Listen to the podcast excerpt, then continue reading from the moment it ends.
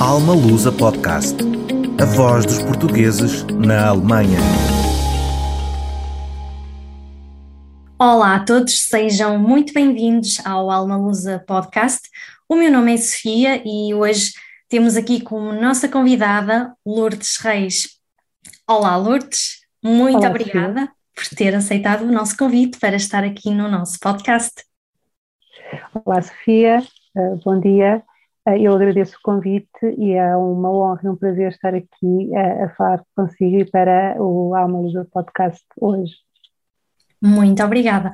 Lourdes, para quem não a conhece, quem é que é a Lourdes? Fala-nos um bocadinho de si, um, onde é que está a viver neste momento, de que região é que é de Portugal, uh, qual a sua profissão? ok, então começando um, pelo princípio, eu nasci uh, em Coimbra, mas foi só mesmo nascer, porque aos seis meses um, vim para Lisboa, uh, com os meus pais, claro, e portanto desde aí vivi sempre, uh, o tempo que vivi em Portugal vivi em Lisboa e, e considero-me uma alfacinha de, de Lisboa. Um, eu, portanto, uh, tenho uma licenciatura em Ciências Farmacêuticas, com uma pós-graduação em Farmacologia e também fiz um curso de Gestão de Empresas e mais tarde um, um mestrado em Marketing Internacional. Sou casada, tenho um filho e vivi até um, alguma idade em, em Lisboa uh, e depois fui para, vim para a Alemanha, ou fui para a Alemanha onde estive a trabalhar na sede da, da Bayer, a Bayer AG, portanto a Bayer Pharmaceuticals, um, e, e, e, pronto, um isso. Lourdes, mas neste momento está na Alemanha ou está já a viver em Portugal? Um, então eu vou contar a história um bocadinho para fazer, fazer sentido. Portanto, eu trabalhava na Sharing Lusitana, portanto a minha empresa farmacêutica, em Portugal, Uh, e um, cerca de 2000, princípio de 2007, o, penso que a maior parte dos portugueses se recorda que uh, a Marinha Portuguesa encomendou dois submarinos a uma, uma fábrica na Alemanha. E o meu marido foi uh, mobilizado para ir para a comitiva portuguesa que ia supervisionar a construção desses submarinos. Uh, entretanto, aconteceram duas coisas. A primeira foi um, a Bayer comprou a Sharing e, portanto, deu-se essa passagem, essa transição da, da Sharing para a Bayer, Sharing depois Bayer.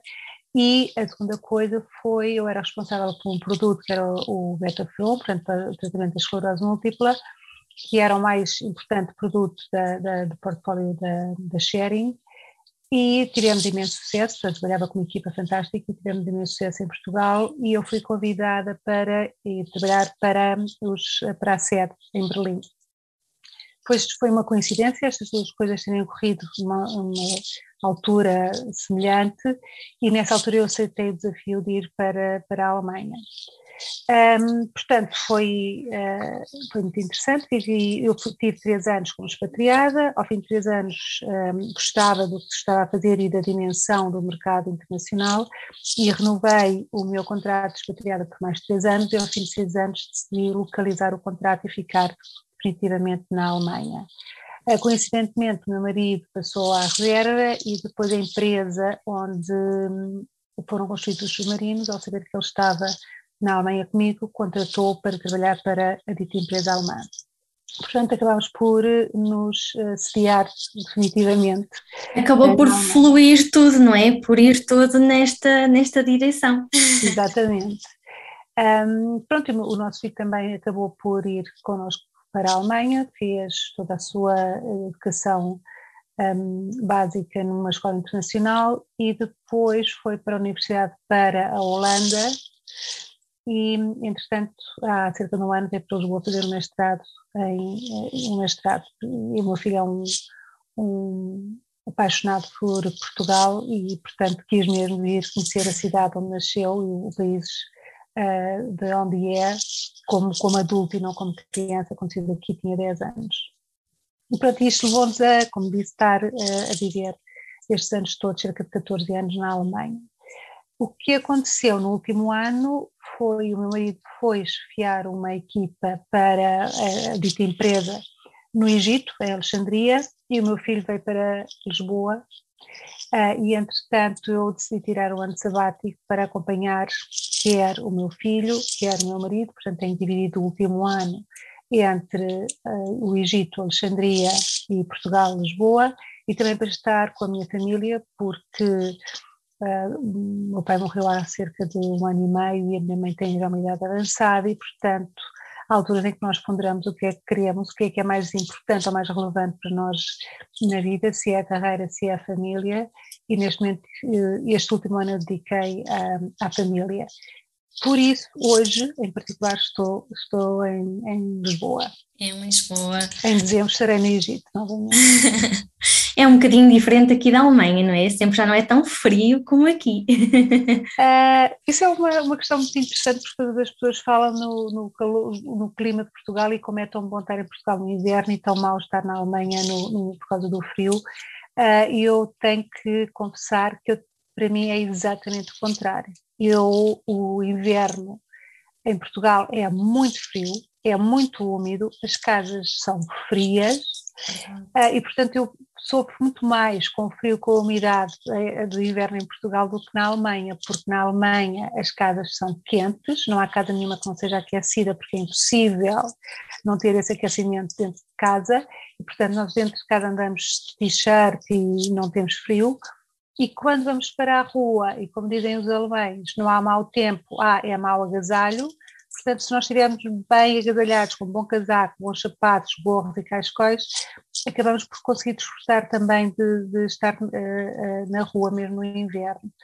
Se, portanto, se me perguntar a mim, eu prefiro passar o inverno na, na Alemanha do que em Portugal. Hoje, em particular, está a chover e, portanto, torna-se logo muito úmido. Muito mais chato ainda. Lourdes, quais é que são as suas maiores paixões?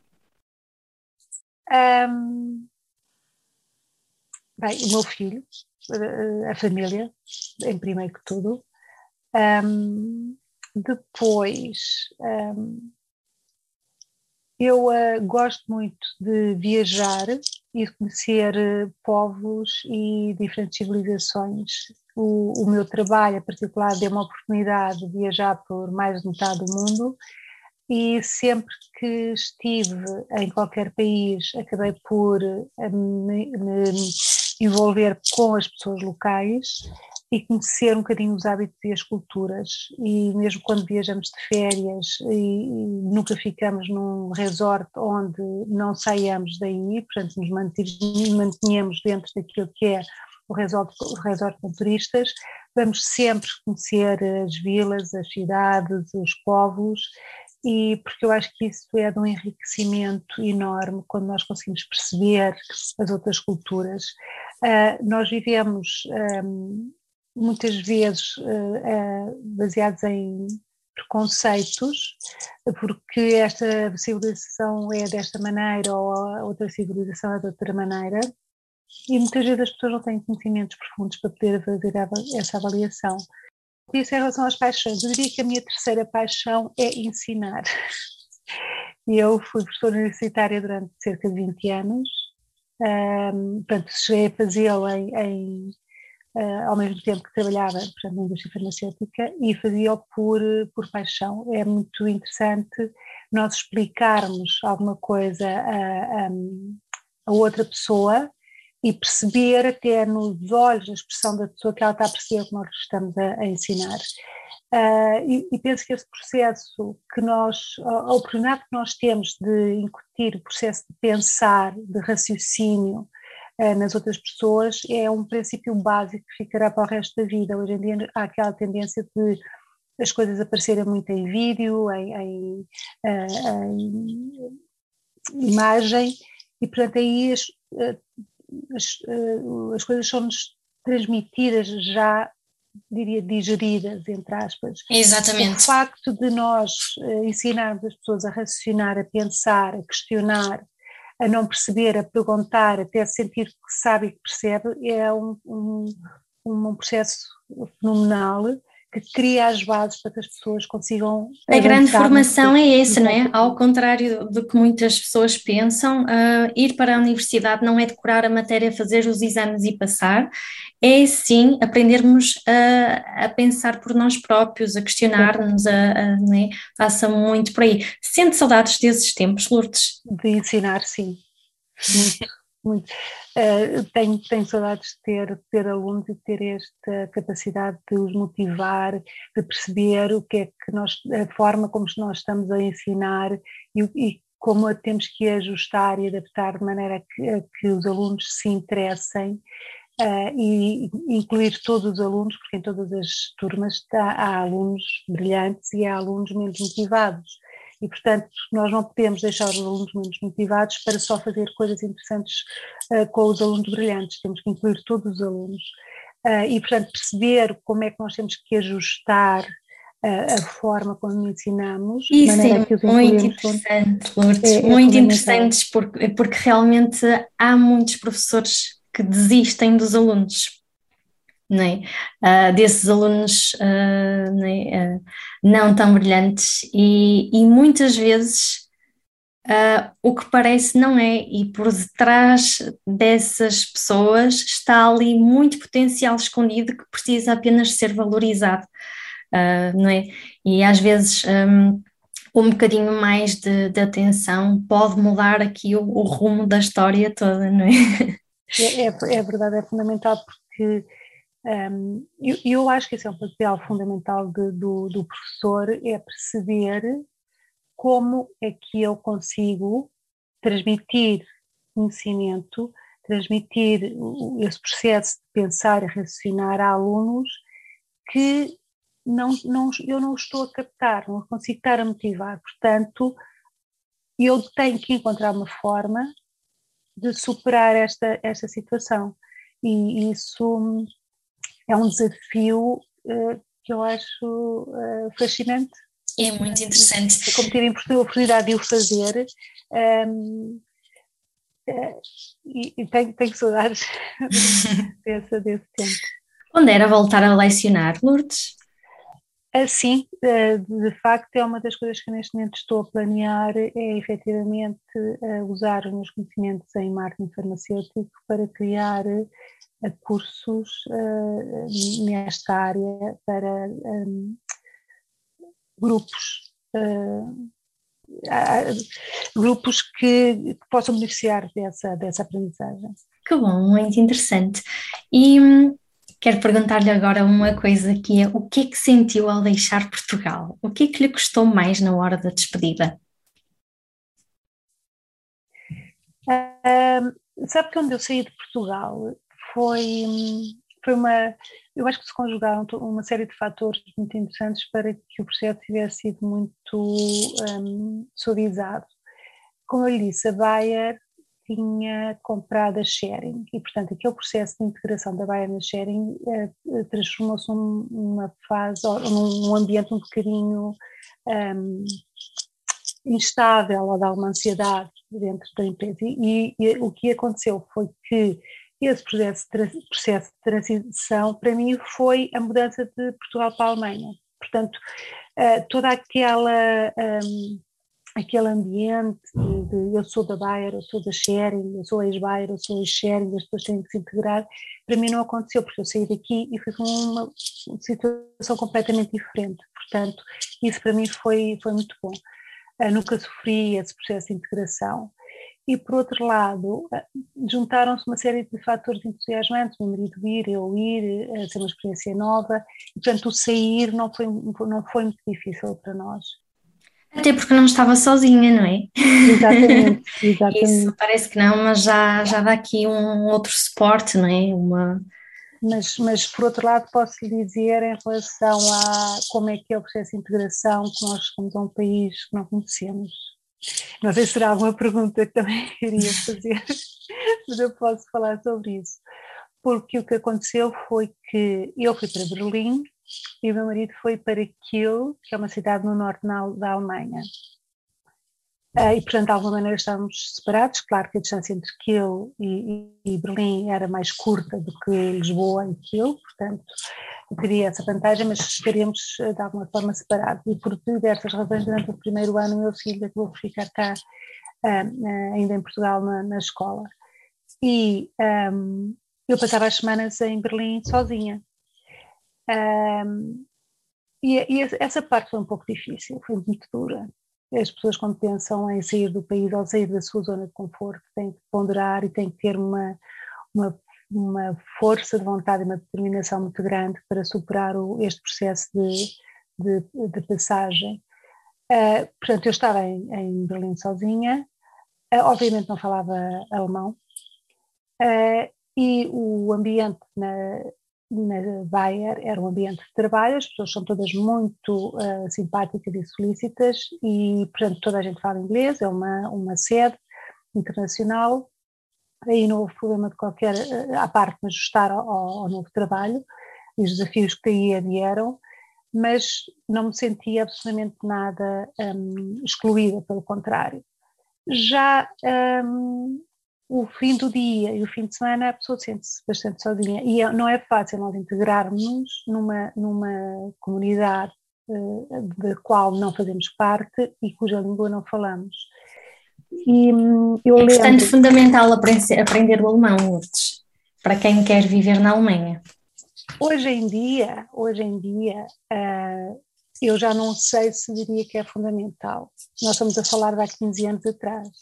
Sim. E, portanto, há 15 anos atrás não havia Google Translator, não havia smartphones, e, portanto, eu lembro-me de ter comprado um colchão e depois o colchão não era o que eu queria, quis ir devolver o colchão e fui de dicionário português-alemão, alemão-português na mão, para mostrar à senhora as palavras que eu queria dizer, devolver, acreditar o, o dinheiro no meu cartão de crédito, portanto, essas coisas, imagino com o dicionário na mão, eu andei a melhorar a casa e fazer compras, como diria, de dicionário na mão, uh, para poder exprimir-me e, e, dizer aquilo que, um, que queria dizer.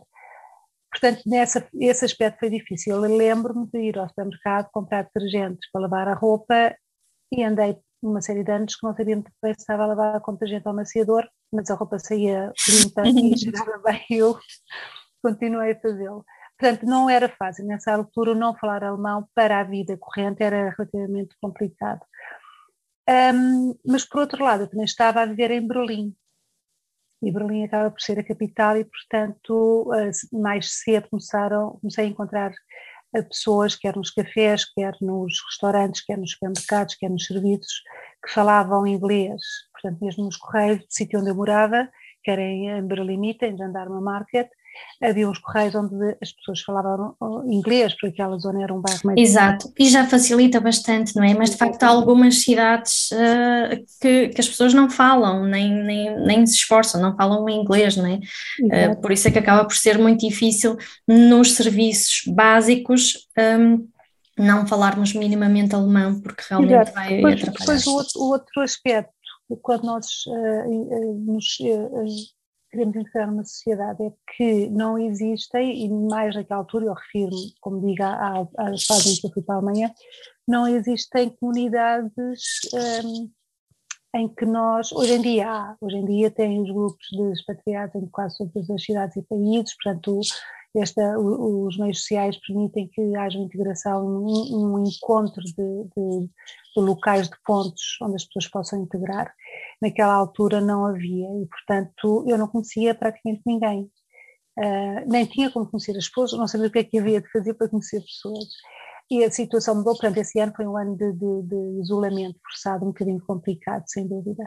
Depois o meu filho foi para Berlim, foi para a escola e aí eu conheci a comunidade das mães dos colegas do, da Escola Internacional e, e, pronto, e foi uma virada. Já começou a mudar tudo, não é? 180 graus uh, e passei. Uh, o filhote teve aí um, um papel importante. Fundamental, fundamental.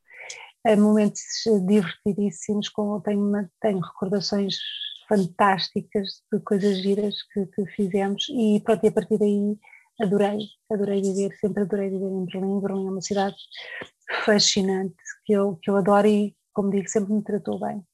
Está no coração, Berlim, então. Está no coração. Um, Lourdes, em todo o seu percurso profissional, já nos falou, já, já falou de, de tudo o que fez e do que realmente a apaixona. Uh, o que é que se destaca mais em todo esse percurso profissional? O que é que a marcou mais? Uh,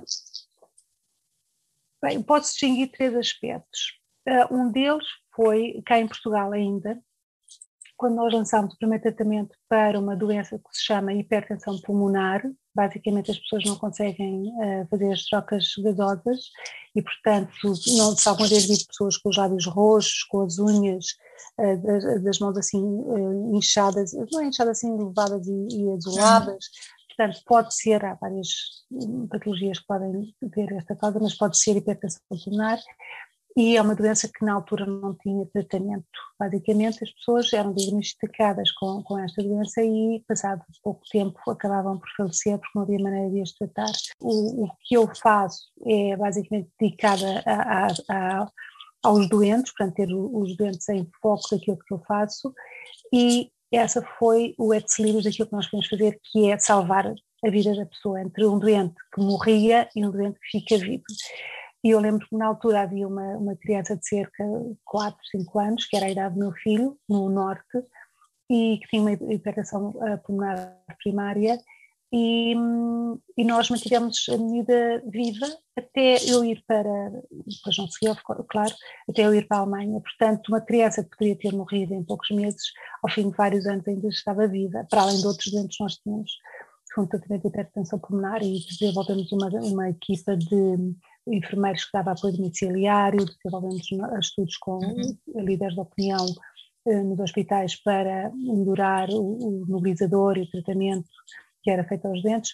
Foi um trabalho de equipa com a diretora médica e com as enfermeiras e com o marketing e vendas e foi uma coisa fantástica. Portanto, perguntar o que é que eu fiz de mais brilhante uh, na minha carreira profissional foi efetivamente lançar um produto com sucesso que salvava que marcou que marcou, exatamente. Outro aspecto que, que eu também, para mim foi muito interessante, foi quando eu passei a ser responsável pela região Europa, Médio Oriente e África, trabalhar com culturas completamente diferentes, porque trabalhar com russos, com turcos, com pessoas do Médio Oriente, uh, ou mesmo com os colegas da África, é completamente diferente e aprender um, capacidades de, de saber uh, de liderança para saber, saber trabalhar e ter sucesso com, com, os colegas dessas diferentes culturas.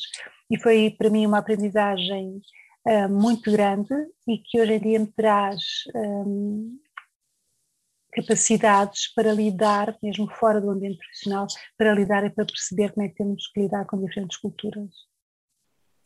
Exatamente, e também já por ter viajado tanto, também já teve aqui uma uh, outra sensibilidade, não é? Para lidar com, com, as, com as diferentes culturas.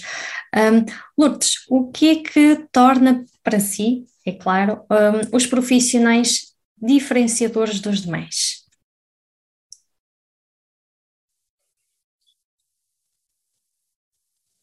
Eu penso que todas as pessoas têm capacidades que podem ser desenvolvidas um, eu penso que aquilo que diferencia um profissional do outro é a motivação, a determinação que as pessoas têm em, em querer ter sucesso.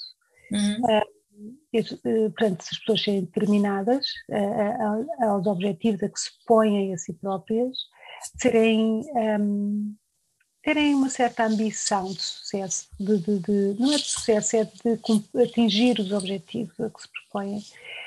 Um, e por outro lado também as pessoas terem uh, um aspecto muito importante que eu acho é as pessoas serem um, reliable, portanto serem bem, reliable, estou aqui à procura da palavra em português, eh, mas que, que deem garantias que um, em que se, podem, que se pode confiar nessas pessoas, porque eu acho que isso faz uma, uma diferença muito grande. Eu lembro-me quando eu vim para a Alemanha que o meu chefe, uh, quando mudou para outra posição, disse que eu era a pessoa mais reliable com quem eu vez tinha trabalhado. E isso realmente dá um, um crédito à pessoa de, de, confiança. Portanto, eu penso que essas três características, as pessoas serem determinadas, terem uma certa ambição de, de, de conseguir atingir os objetivos a que se propõem e serem reliables, faz uma, uma grande diferença. Isso aplica-se a tudo, aplica-se às pessoas que fazem um, marketing tradicional, como as que fazem marketing digital, ou as pessoas que trabalham em áreas menos inovadoras, às pessoas que trabalham em áreas mais inovadoras e disruptivas. Portanto, eu, eu diria que estas características são, são... Várias áreas, não é? Uh, acha que ser português é um elemento diferenciador uh, aqui na, na área do, do trabalho? Na Alemanha? Sim. A minha experiência, eu, eu não, não, não, sei se consigo responder é assim, sim, é por isso ou por aquilo. Agora, eu posso dizer, pela minha experiência, um, eu na Alemanha, pelo facto de ser portuguesa, sempre fui muito bem acolhida. Os alemães têm um carinho especial por Portugal. Eu recordo-me que, inclusivamente, no tempo da, da, da Troika, os alemães tinham, não gostavam dos gregos, porque achavam que os gregos um, não pronto, não tinham, sabiam gerir o seu país e o seu dinheiro, enquanto que em, em relação a Portugal eh, era com carinho, tem, tem ali, eles adoram ir fazer férias para Portugal e, portanto, genericamente sinto que Portugal é muito bem, nós portugueses somos muito acarinhados pelos, pelos alemães. Um, mas, pronto, isso genericamente. Em relação às questões de trabalho, um, a sensação que eu tenho é que os portugueses, quando uh, saem de Portugal para trabalhar fora, são pessoas que já têm uma determinada, determinadas características de personalidade para conseguir ultrapassar as dificuldades que nós já falámos aqui, para se conseguirem adaptar a novos ambientes de trabalho, a novos desafios, são pessoas que querem enfrentar desafios. Eu acho que isso é muito bem uh, recebido e é uma característica que diferencia muito os portugueses quando vão trabalhar no estrangeiro. Por outro lado, os portugueses têm uma capacidade de, se calhar pelo facto de não sermos tão organizados e tão estritamente uh, organizados como, por exemplo, são os alemães, quando alguma coisa sai fora da programação eles ficam perdidos e basicamente nós portugueses estamos habituados a trabalhar sempre sem arame, digamos assim, portanto estamos quase sempre fora da programação, porque a programação muitas vezes nem há. E, portanto, isso Somos muito livres, muito flexíveis, há sempre uma solução de última hora, não é? E eu penso que isso que é muito apreciado pelas pessoas que, quando, quando uh, contratam uh, portugueses para trabalhar, por trazermos essa diferenciação e que, e que é uma mais-valia muito grande. Acho que sim, acho que isso é tão inato em nós, não é? Para eles é uou, que é mesmo espetacular e para nós é algo muito, muito, muito inato mesmo. Um, e é muito, muito interessante. Lourdes, como é que é para uma mulher gerir carreira uh, num país diferente do nosso? Sentiu aqui alguma diferença? Um, eu honestamente tenho que dizer que não tenho consciência de alguma vez me, ter, me sentir preterida em relação a um homem em determinada uh, posição, um, mas se calhar porque uh, eu também sou muito tipo de pessoa que gosta de desafios e, portanto, tu nunca viras as costas a um desafio e quero sempre superar-me a mim própria e fazer mais, cada vez mais e melhor. Eu acho que é mais uma questão de atitude propriamente que uma questão de, de sexo, de género. De, de género. Um, portanto, porque eu, eu, eu, penso que isso muitas vezes vem até da educação que nós recebemos em casa, uh, e eu lembro do meu pai uh, sempre me dizer: tu podes, assim tu queiras, e portanto foi sempre uma atitude que eu tive na vida. Não é porque eu sou mulher que vou deixar de ter ambição e de deixar de querer atingir os meus objetivos. Isso é muito empoderador. Exatamente. Não é? É engraçado, não sei em que altura é que o seu pai lhe disse isso, mas dá para perceber que foi aí uma alavanca para a Lourdes ficar com essa frase até hoje, porque Completamente. não é? foi aqui o, o motor que, que a foi dando aí sempre motivação, não é?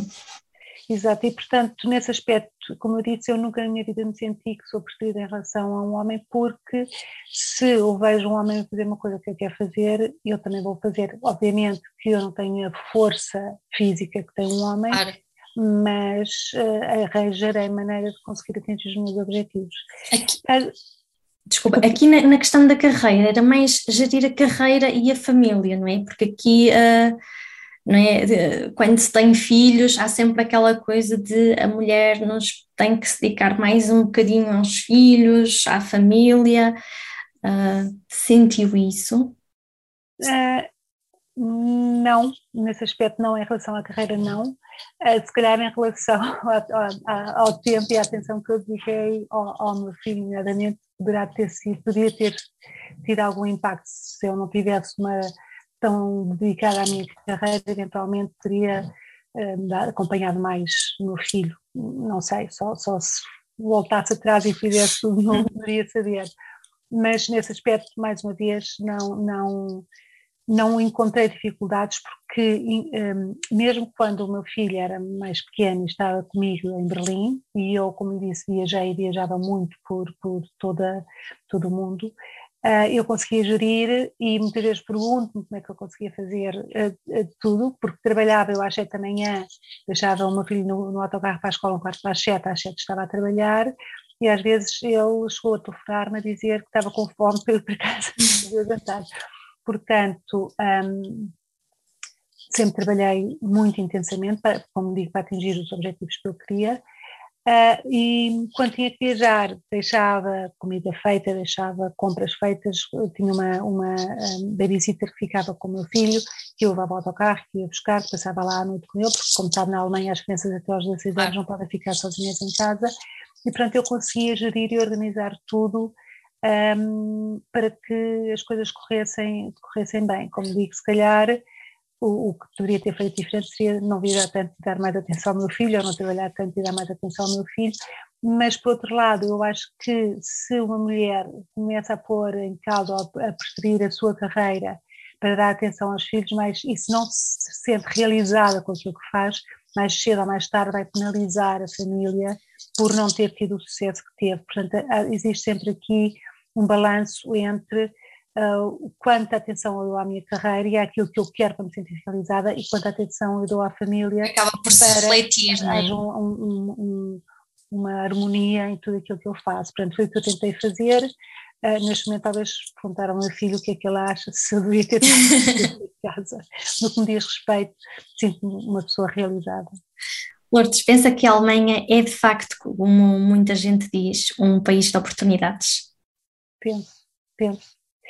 Um, penso que é um país de oportunidade em todos os aspectos, quer, uh, por exemplo, a, a, estudantes que estão a trabalhar, que estão a estudar e que têm os mini jobs, portanto conseguem logo muito cedo, um, de uma idade muito, muito cedo, uh, fazer pequenas coisas que lhes dá a experiência de trabalhar, da responsabilidade, etc., até níveis mais elevados em que as pessoas um, encontram oportunidades para se, uh, de trabalho para se realizarem. Eu penso que a diferentes níveis, níveis uh, a Alemanha oferece muitas oportunidades. É um país grande, é um país industrializado, é um país que oferece um, essas oportunidades. Uh, na sua opinião, o que é que diferencia aqui a Alemanha de Portugal em termos laborais? eu acho que dois aspectos. Primeiro, foi o que eu senti quando cheguei à Alemanha, é um certo respeito pelos empregados. Uh, eu lembro-me que muitas vezes tinha que ir à escola do meu filho para reuniões ou até para pequenos uh, eventos que, eram realizados e, e quando dizia o meu chefe tinha que ir, uh, talvez porque, como ele disse, eu era uma pessoa muito reliable, ele sabia que se eu não estivesse ali o trabalho ia ser feito de qualquer maneira, mas nunca, mas nunca alguma vez me disse não, não podes ir, que há uma reunião, ele foi sempre sempre acomodou os meus pedidos, sempre mudou as reuniões se fosse preciso, sempre me eh, dispensou das reuniões ou do que fosse necessário para poder atender às necessidades do meu filho. Um, e por outro lado, os, os, trabalhadores têm muitos direitos, portanto, as pessoas que têm horários trabalham dentro do horário e conseguem fazer um balanço entre o, work-life balance muito bom, todos os, eles acabam o trabalho, vão-se embora, não levam, a maior parte deles não leva problemas de trabalho para casa e quando chegam a casa têm sempre atividades extra, como todos tocam um instrumento, ou cantam num coro, ou, ou fazem teatro, ou têm desportos que, que, a que se dedicam, um, e esse aspecto é muito importante. E outra coisa que eles fazem que eu acho que é importantíssimo é que separam completamente o trabalho daquilo que é a vida social deles. Que conselhos é que daria para quem está a ponderar um, vir para a Alemanha, Lourdes, trabalhar? Eu penso que um, ter umas bases de alemão é bom. É bom porque ajuda. Eu hoje em dia já consigo falar um pouquinho de pouco de alemão, uh, mas dá para perceber, dá para ir uh, falar com alguém que não fala inglês e ter a noção do que nos estão a dizer e, portanto, permite a pessoa integrar-se mais facilmente.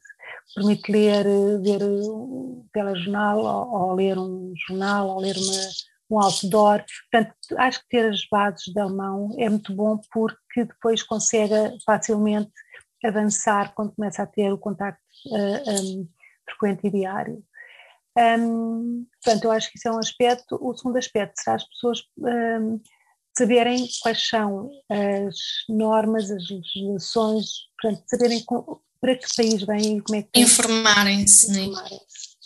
Esse aspecto eu acho que é fundamental. Do seu ponto de vista, vale ou não a pena deixar Portugal?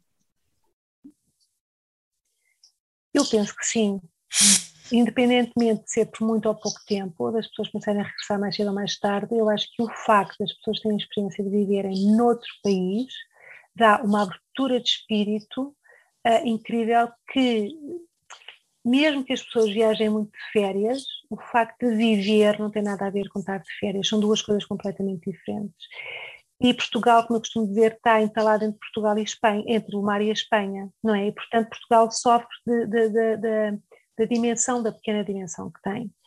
Uh, pessoas brilhantes, que são brilhantes, mas em Portugal muitas vezes não conseguem expandir uh, uh, mais. E, e, a vivência e a experiência de viver fora de Portugal é fundamental. Eu penso que até o, o, os miúdos que vão fazer Erasmus, que estão seis meses a viver fora de Portugal, lhes dá uma aprendizagem e uma maturidade quando eles voltam, um, veem tudo de uma perspectiva diferente. diferente. E, portanto, conseguem muito mais uh, avançar e, e serem uh, proativos e empreendedores quando regressam a Portugal do que se não tiverem nunca saído, saído do país.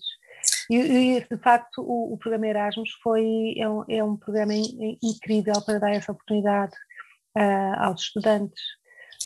Lourdes, não falámos disto, mas a Lourdes já pertenceu também à ASPA, Uh, e queria perguntar-lhe, nesse sentido, uh, ainda tem uma ligação com a comunidade portuguesa aqui na Alemanha? Sem dúvida. Uh, e eu tive alguns anos em Berlim, apesar que não havia muitos, quase não havia portugueses na Alemanha, não havia portugueses em Berlim. E, portanto, eu acho que estas associações, como a ASPA, que eu tive o, o prazer de presidir em 2017, são fundamentais para criar laços entre os portugueses que estão na Alemanha e entre Portugal e, e a Alemanha. Um, é uma questão importante é nós sabermos como chegar a todos os portugueses, como os tantos portugueses que possam ser uh, uh, associados, ou pelo menos conhecer a ASPA, onde é que eles estão, como é que nós chegamos a eles, o que é que nós podemos oferecer às pessoas para as manter ativas, para as manter interessadas naquilo que são as atividades da ASPA. Mas estas sociedades, associações são para a sociedade, para a comunidade portuguesa na, na Alemanha, são fundamentais para fazer estas ligações, estas pontes e fazer com que as pessoas encontrem português. O que é que acha que ainda falta implementar uh, de forma a beneficiar mais a comunidade portuguesa, uh, em particular aqui na Alemanha? Acha que nós estamos esquecidos pelo nosso país, por Portugal? Como é que vê aqui a comunidade portuguesa na Alemanha?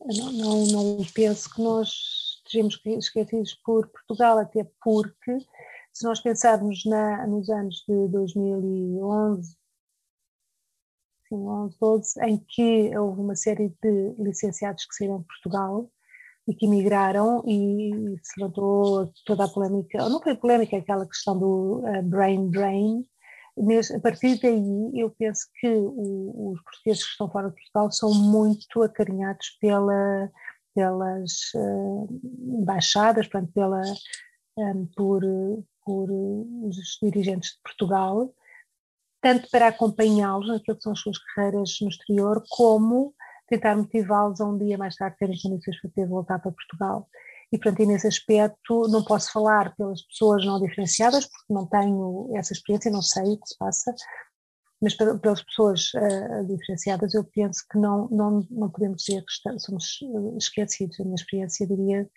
que há bastante atenção dedicada a esta faixa de, de portugueses que estão no estrangeiro.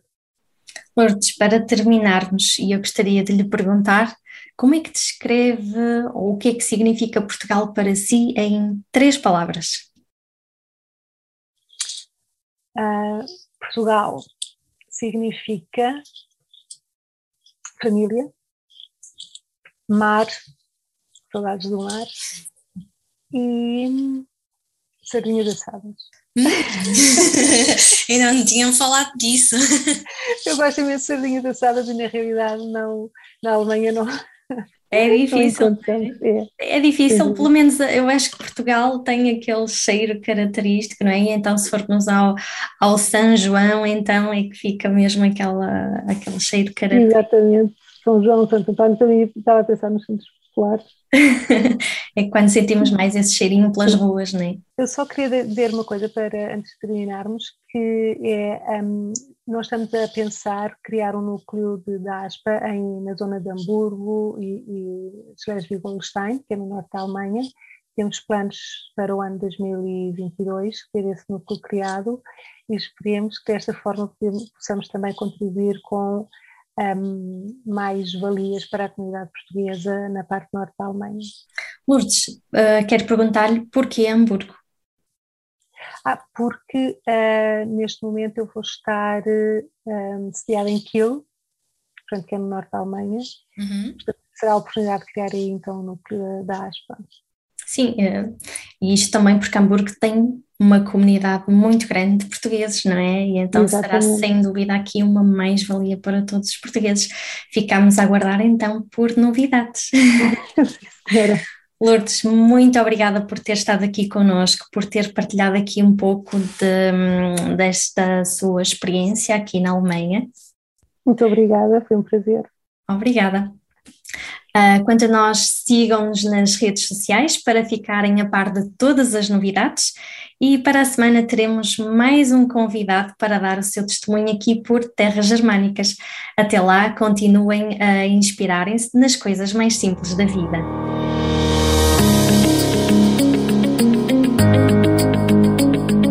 Alma Lusa, porque acreditamos no futuro em comunidade.